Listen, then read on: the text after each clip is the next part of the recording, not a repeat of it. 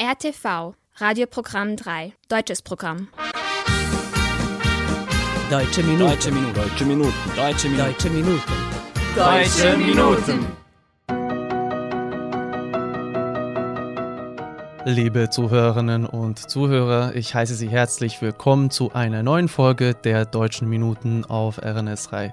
Heute ist der 15. Januar und durch unsere heutige Sendung begleitet Sie am Mikrofon Denis Kobetic. In den kommenden 30 Minuten erwarten Sie folgende Themen. Die Geschichte der Deutschen in Großgekinder, ein Buch über eine fast verschwundene Minderheit. Die neue Absichtserklärung zwischen Deutschland und Serbien und der Ausbau von Flüssiggasterminals zur Bewältigung der Energiekrise in Deutschland. Darüber berichten wir in unseren heutigen Kurznachrichten. Ein deutscher Tennisstar feiert Geburtstag. Ein Beitrag über Angelique Kerber. Davor noch aber gewohnheitsmäßig ein bisschen Musik. Sie hören den deutschen Sänger Vincent Weiss mit Feuerwerk. Viertel vor, verdammt schon wieder spät dran. Ich muss rennen, da vorne kommt schon meine Bahn. Ja, ich weiß, es heißt, keiner wartet auf dich. Wir treffen uns im gleichen Laden wie seit Jahren. Erzählen uns, was für ein Stress wir haben. Scheiß drauf, Kopf aus, erinnerst du dich? Wir haben uns mal geschworen, ey, wir warten nie auf morgen. Wir sind doch immer noch dieselben Clowns und Helden unserer Welt. Lass uns leben wie ein Feuerwerk, Feuerwerk, oh oh, als wenn es nur für heute wäre,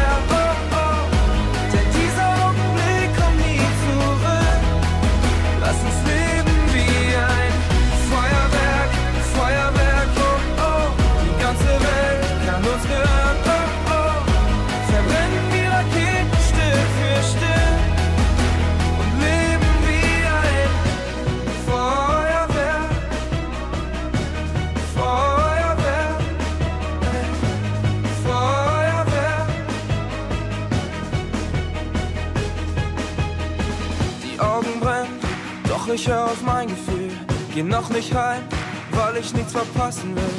Du weißt auch genau, wir haben das alles nur einmal. Wir haben uns mal geschworen, ey, wir warten nie auf morgen. Wir sind doch immer noch dieselben Clowns und Helden unserer Welt.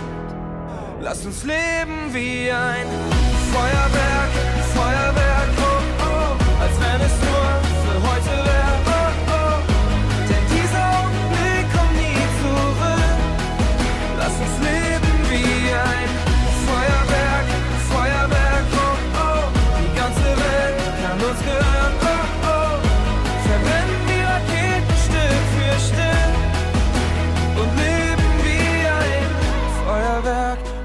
alles ist so schnell vorbei. Asche und Erinnerung ist, was morgen überbleibt. Ist egal, dann halt nochmal. Da ist noch so viel mehr. Lass uns leben wie ein Feuerwerk,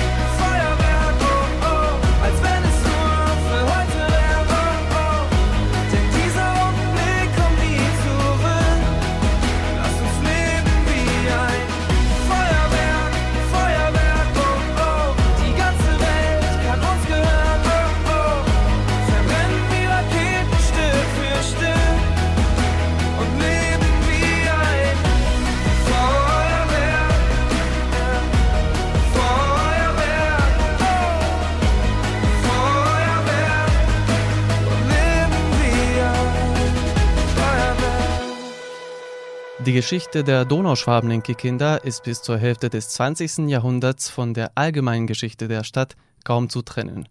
Aus diesem Grund hat das Nationalmuseum in Kikinda ein Buch zu diesem Thema herausgegeben. Dieses Buch ist das zweite in einer Bücherreihe, die das Ziel hat, die Geschichte der ehemaligen wie auch der jetzigen nationalen Minderheiten der Stadt für kommende Generationen zu dokumentieren. Nachdem das Buch über die Geschichte der Juden in Kikinda veröffentlicht wurde, folgte nun das zweite Werk, welches den Donauschwaben gewidmet ist. Die Autoren Wladislav Wuin, Milos Buschara und Wladimir Dudic stellten ihr neues Buch am 30. Dezember 2022 in den Räumlichkeiten des Nationalmuseums von Kikinda vor. Der Titel lautet Historia Nemaca u Velikoj Kikindi oder auf gut Deutsch Die Geschichte der Deutschen in Großkikinda. Die Donauschwaben machten bis zum Ende des Zweiten Weltkrieges stets um die 20 Prozent der Gesamtbevölkerung der Stadt aus. Wie der Historiker und Co-Autor des Buches Wladimir Dudic erläuterte, habe die intensivere Ansiedlung der Deutschen in Kikinda ab der zweiten Hälfte des 18. Jahrhunderts begonnen. Sie sollen ein positives Zusammenleben mit den anderen Völkergruppen der Stadt geführt haben, von denen im Vergleich mit den Donauschwaben lediglich die Serben zahlenmäßig überlegen waren – es gab viele deutsche Handwerker, sie waren auch präsent im Handelswesen, in der Industrie und der Politik, aber insbesondere ihr Einfluss auf die Wirtschaft sei immens gewesen. Aus diesem Grund seien die Deutschen in vielen Bereichen auch als Motor der Entwicklung bezeichnet worden. Das Ende des Zweiten Weltkrieges habe jedoch alles verändert. Die deutsche Gemeinde sei fast vollkommen verschwunden. Viele junge Donauschwaben seien ausgewandert und nur die ältere Bevölkerung soll zurückgeblieben sein, schlussfolgerte Dudic. Der Buchvorstellung um 19 Uhr wohnte auch ein neugieriger Deutscher bei. Seine Aussagen hören Sie jetzt. Vor Ort war Lydia Wutschkowitsch. Mein Name ist Christian Begand. Ich komme aus Deutschland, aus Leipzig. Und ich bin hier zum Arbeiten in Novi Sad und bin verheiratet und meine Schwiegereltern kommen aus Kikinda. Und deswegen sind wir heute hier zu Weihnachten. Und ich bin wirklich gespannt, was zu erfahren über die Geschichte der Deutschen in Großkikinda. Das finde ich wirklich interessant und ich hoffe, dass wir heute was lernen darüber und auch meine Schwiegereltern was darüber lernen. Ich habe nicht viel darüber gehört und ich habe auch schon ein bisschen recherchiert über die Geschichte, aber ja, deswegen bin ich heute hier, um was darüber zu erfahren.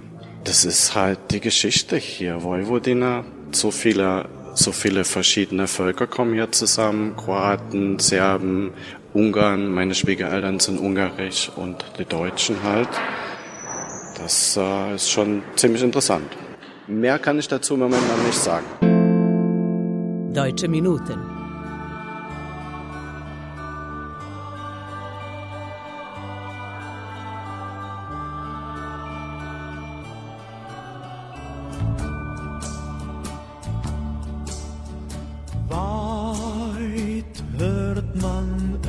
shore.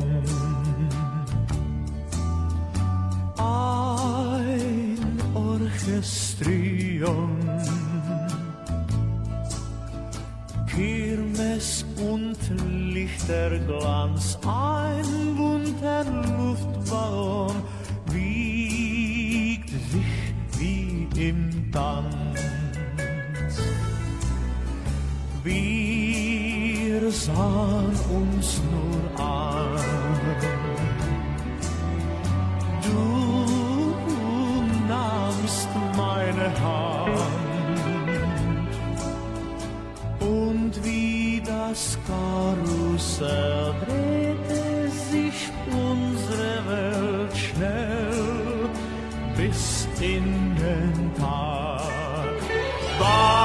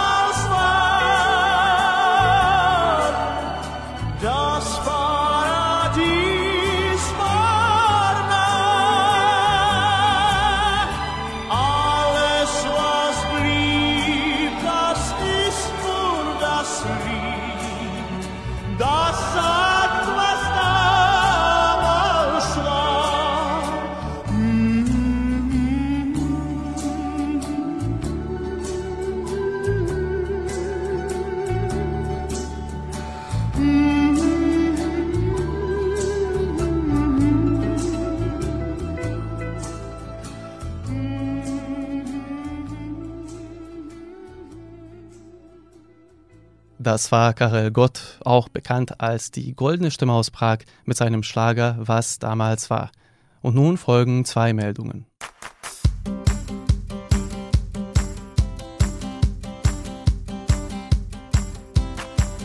Der serbische Präsident Alexander Vucic unterzeichnete am Dienstag, dem 10. Januar, mit der deutschen Botschafterin in Serbien Anke Konrad die gemeinsame Absichtserklärung zwischen dem Kabinett des Präsidenten der Republik Serbien und dem deutschen Bundesministerium für Wirtschaft und Klimaschutz. Wie Vucic hervorhob, würde diese institutionelle Partnerschaft einen zusätzlichen Beitrag zur ausgezeichneten Zusammenarbeit der beiden Länder in den Bereichen Wirtschaft und Handel leisten.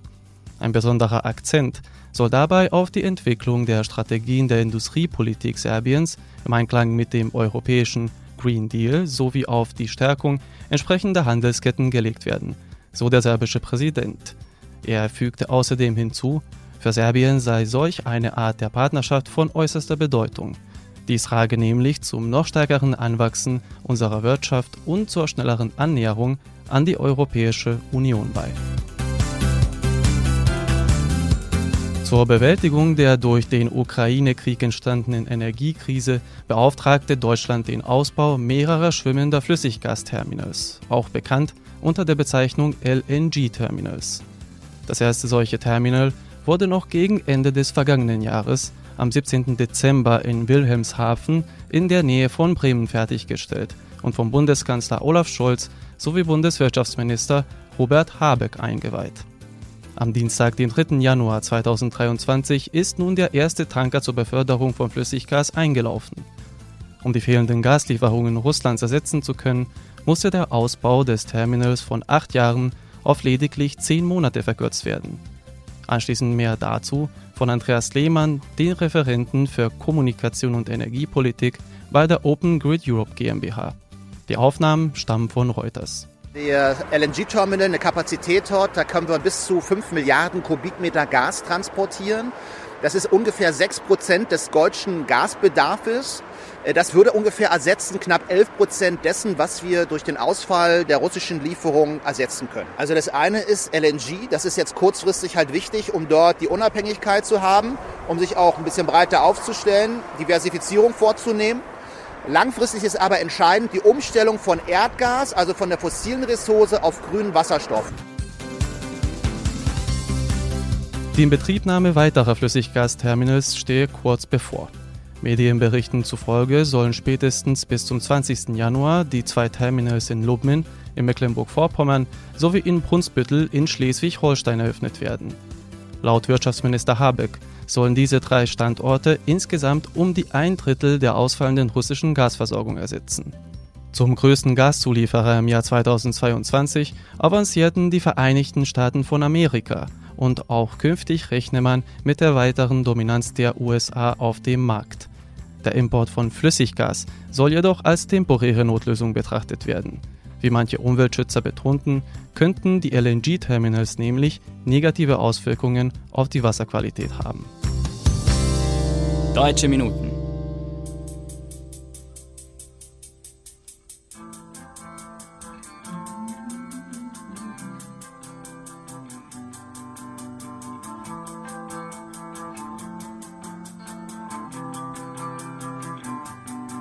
Wir tragen Sterne, wir tragen Herzen, wir wollen lachen und wollen scherzen, dann wieder weinen und traurig scheinen.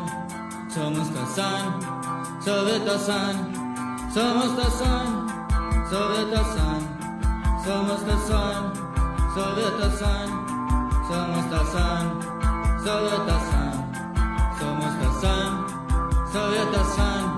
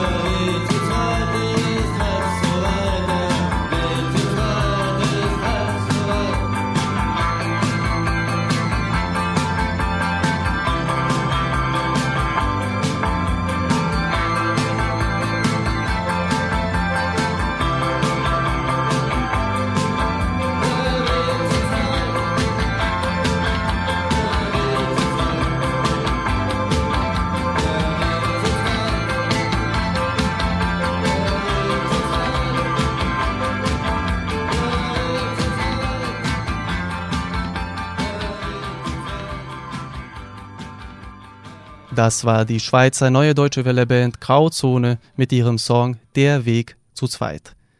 Anschließend widmen wir uns dem Sport, genauer Tennis. Am 18. Januar feiert nämlich der große deutsche Tennisstar Angelique Kerber ihren 35. Geburtstag.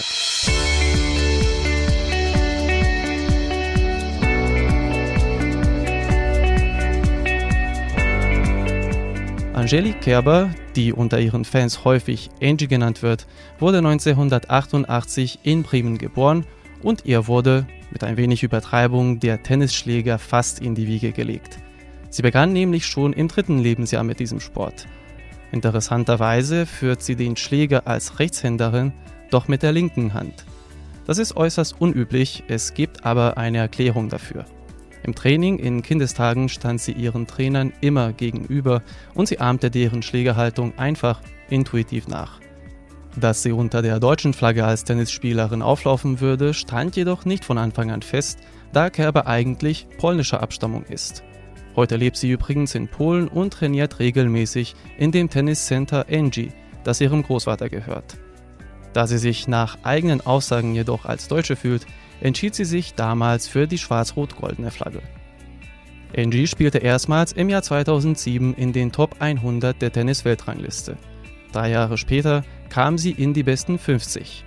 Nach den großen Titelerfolgen in Kopenhagen und Paris schaffte sie 2012 den endgültigen Durchbruch als Profisportlerin und befand sich unter den besten fünf Tennisspielerinnen der Welt.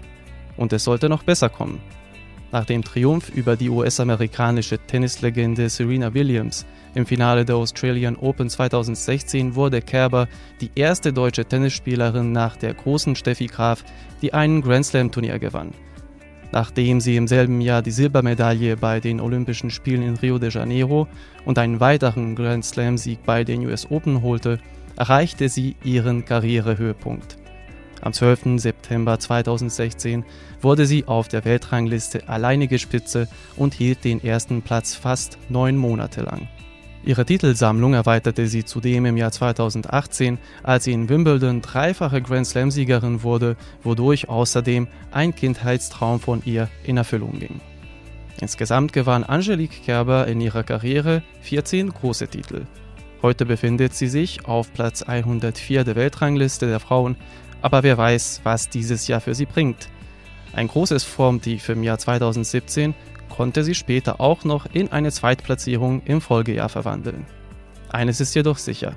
Nach Steffi Graf ist Angelique Angie Kerber die erfolgreichste Tennisspielerin Deutschlands. Deutsche Minuten. Die deutsche Krimiserie Babylon Berlin erlebte nach ihrem Start im Jahr 2017 eine große Erfolgsgeschichte. Mittlerweile hat die Serie insgesamt vier Staffeln. Die neueste wird seit Oktober 2022 ausgestrahlt.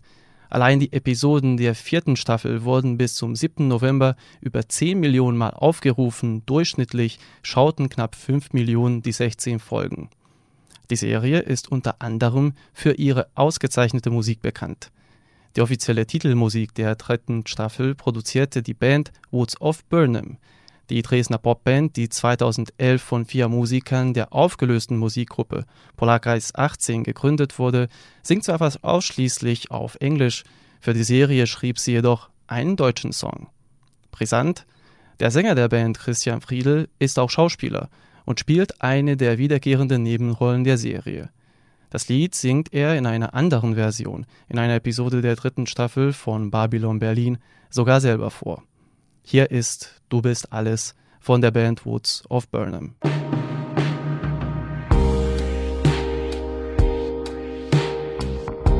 Ich war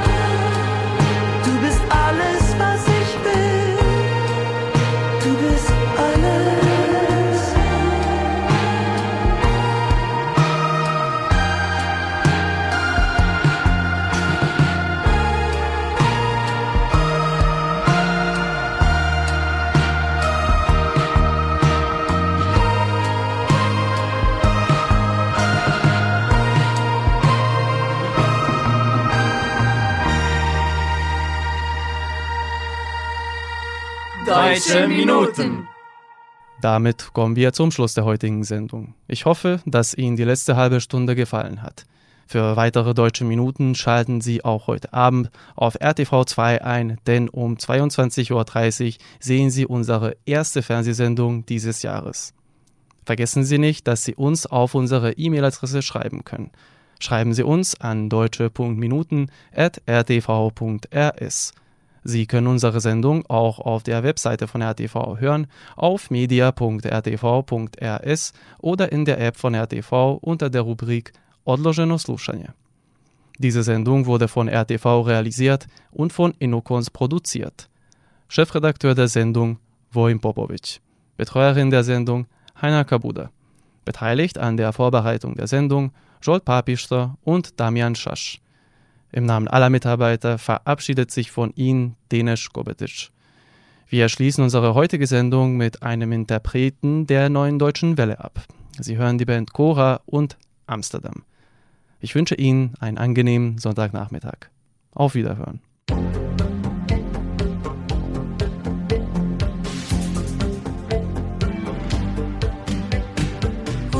sag ich, es war